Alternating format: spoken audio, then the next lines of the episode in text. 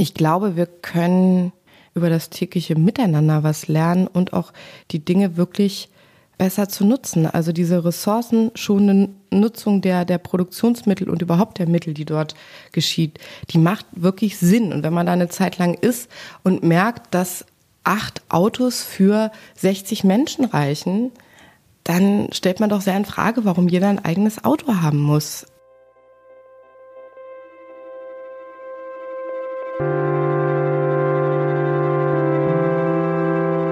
Geschichte hinter der Geschichte. Der wöchentliche Podcast für Freunde der Zeit.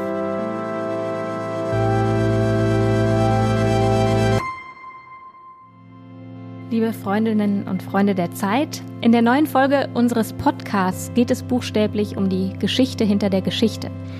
In diesem Jahr jährt sich die russische Oktoberrevolution zum hundertsten Mal und wir fragen, was ist eigentlich übrig geblieben vom Kommunismus? Und was hat er mit einer kleinen Stadt bei Kassel zu tun, wo sich 65 Menschen drei Waschmaschinen teilen?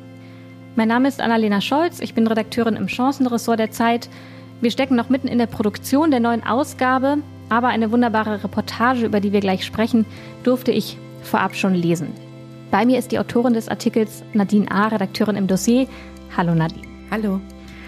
Nadine, ich habe es gerade schon angedeutet, die Folie für deinen Artikel ist die Vision eines herrschaftsfreien Zusammenlebens, jenseits des Kapitalismus. Du hast in Deutschland eine kleine Kommune entdeckt, die genau diese Vision zu leben versucht. Motto alles für alle und zwar umsonst. Wie leben denn diese Menschen und wo?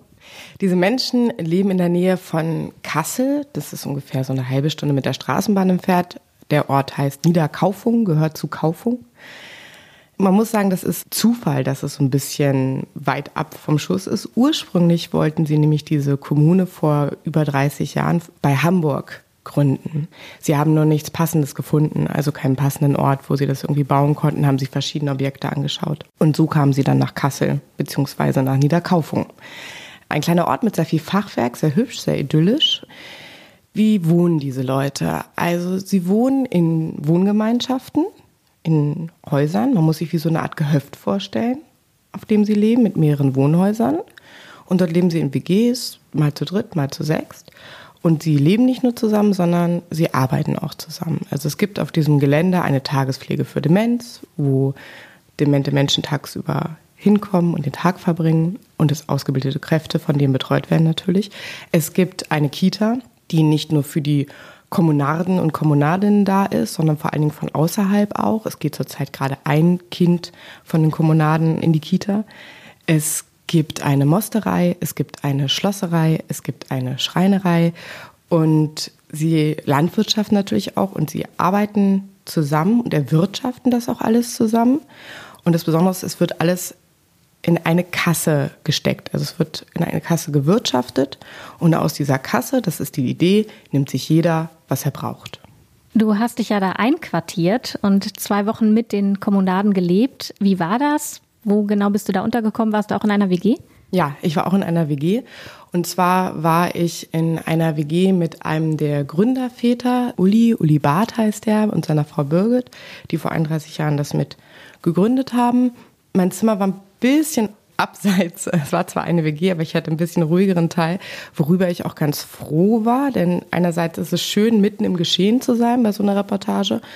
Aber wenn man mehrere Tage am Stück da ist, dann braucht man nach einer Zeit doch mal kurz ein bisschen Raum für sich, um das zu reflektieren und kurz mal nicht die Reporterin zu sein, sondern kurz zwischendurch mal Nadine A., die irgendwie einfach eine halbe Stunde mal was lesen will oder mal nicht da drin ist. Und ja, mit denen habe ich da gewohnt und habe am Kommuneleben teilgenommen. Also neben den Gesprächen, die ich geführt habe, auch einfach Dinge mitgemacht. Habe bei der Kartoffelernte geholfen, habe Erdbeerpflanzen gepflanzt, habe Rinder von der Weide getrieben.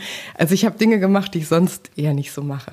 Du beschreibst in deiner Reportage diese inneren Widersprüche, die du jetzt auch noch mal schon erwähnt hast als Reporterin, dass man eigentlich einen bestimmten Wunsch manchmal nach Rückzug verspürt. Das kommt auch zu sprechen. Das haben einige der Kommunaden, die sich in innere Widersprüche begeben. Man möchte irgendwie die Gemeinschaft, Privatsphäre ist aber auch schön. Man möchte mal einen Urlaub, ist aber teuer, denn das muss die Gemeinschaft bezahlen. Wie würdest du die Atmosphäre da beschreiben? Ist es manchmal angespannt oder trägt die Utopie die Menschen in eine besondere, bestimmte positive Grundhaltung? Es ist unheimlich anstrengend, so zu leben. Es ist sehr richtig, aber sehr anstrengend.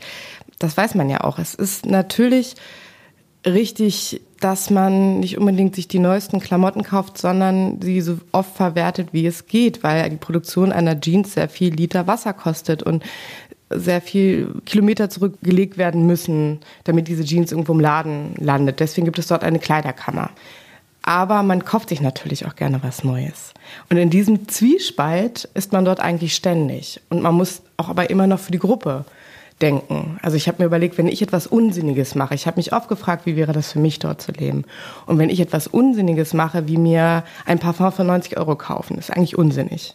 Dann ist es aber mein Geld, was ich verschwende. Und dort ist es ja das Geld der Gruppe, was ich verschwende. Und in diesem Zwiespalt bin ich immer. Und das merkt man schon, deswegen ist es sehr anstrengend. Es muss sehr viel überlegt werden und besprochen werden. Das ist, ist eine gewisse Anstrengung. Ansonsten ist die Grundstimmung doch sehr angenehm. Also man hat jetzt nicht das Gefühl, dass es sehr angespannt ist. Es gibt natürlich auch persönliche Konflikte, die kriegt man aber erst nach einer Zeit mit.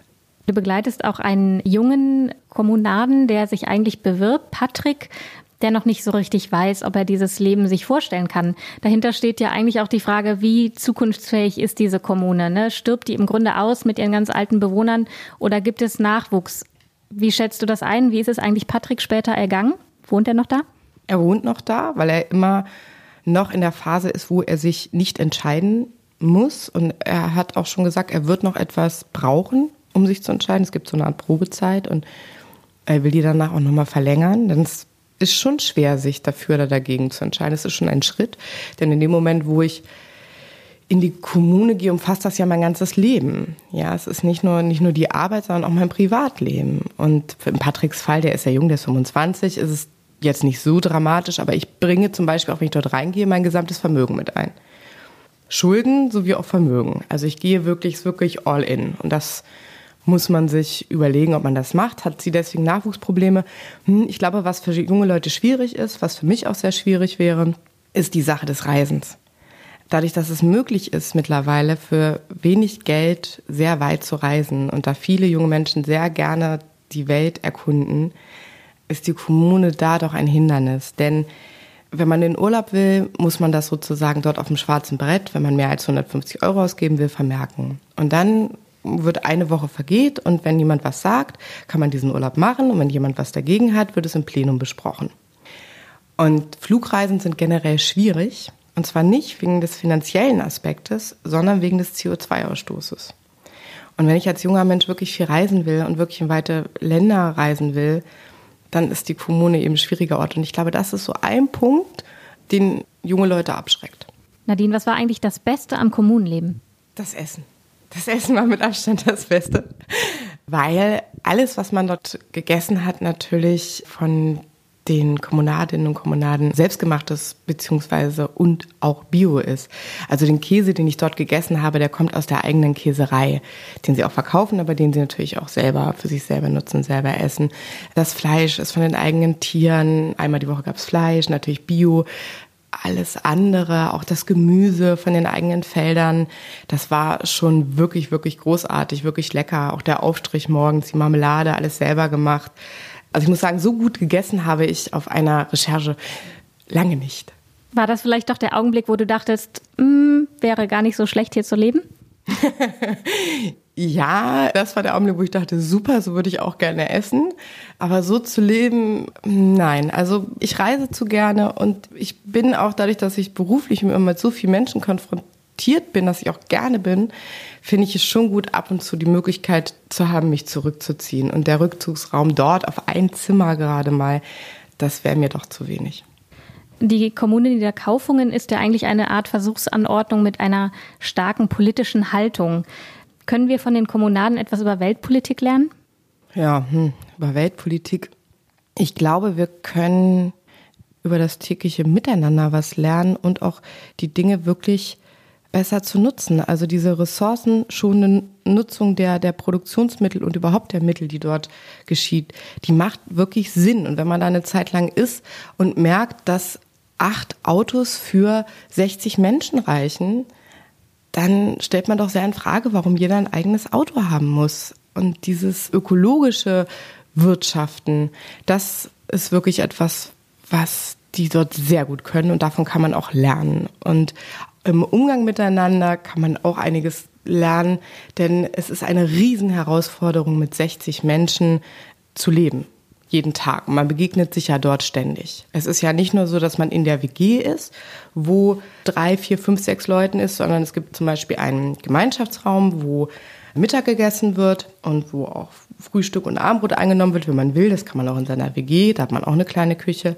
Aber in diesem Gemeinschaftsraum findet sehr viel statt.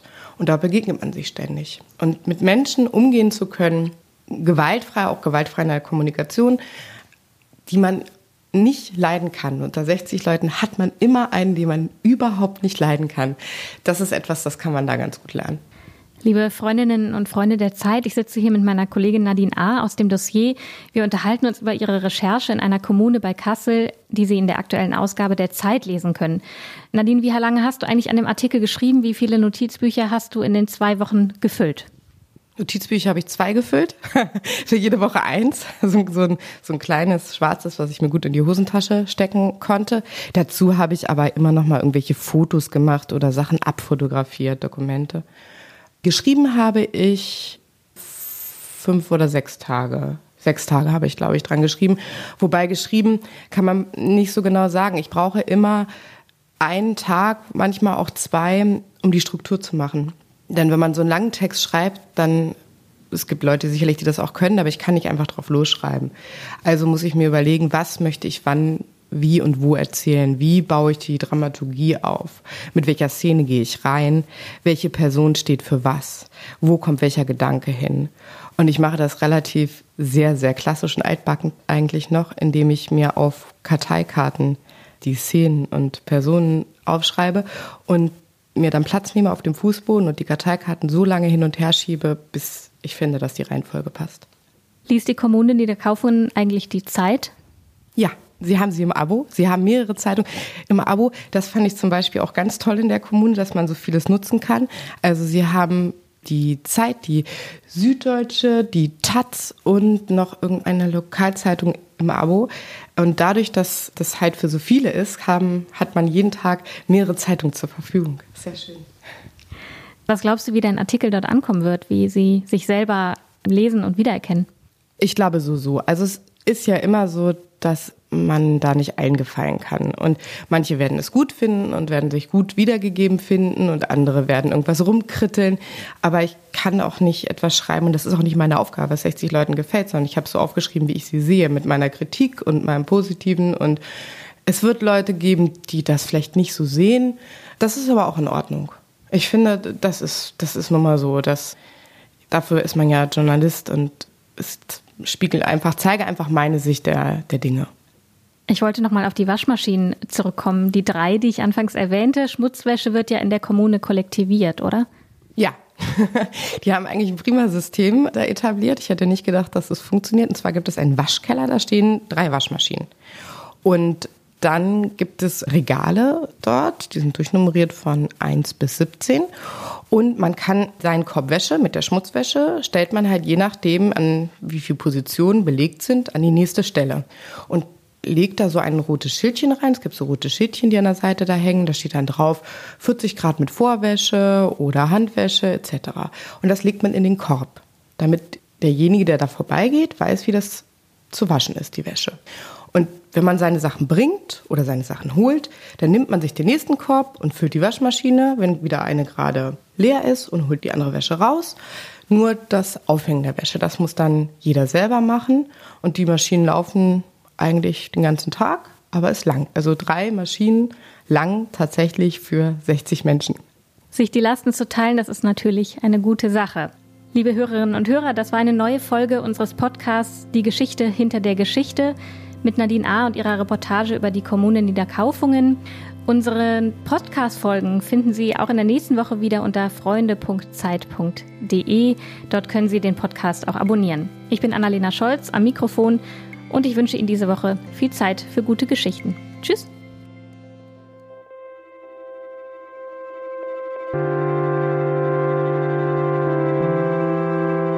Die Geschichte hinter der Geschichte Der wöchentliche Podcast für Freunde der Zeit.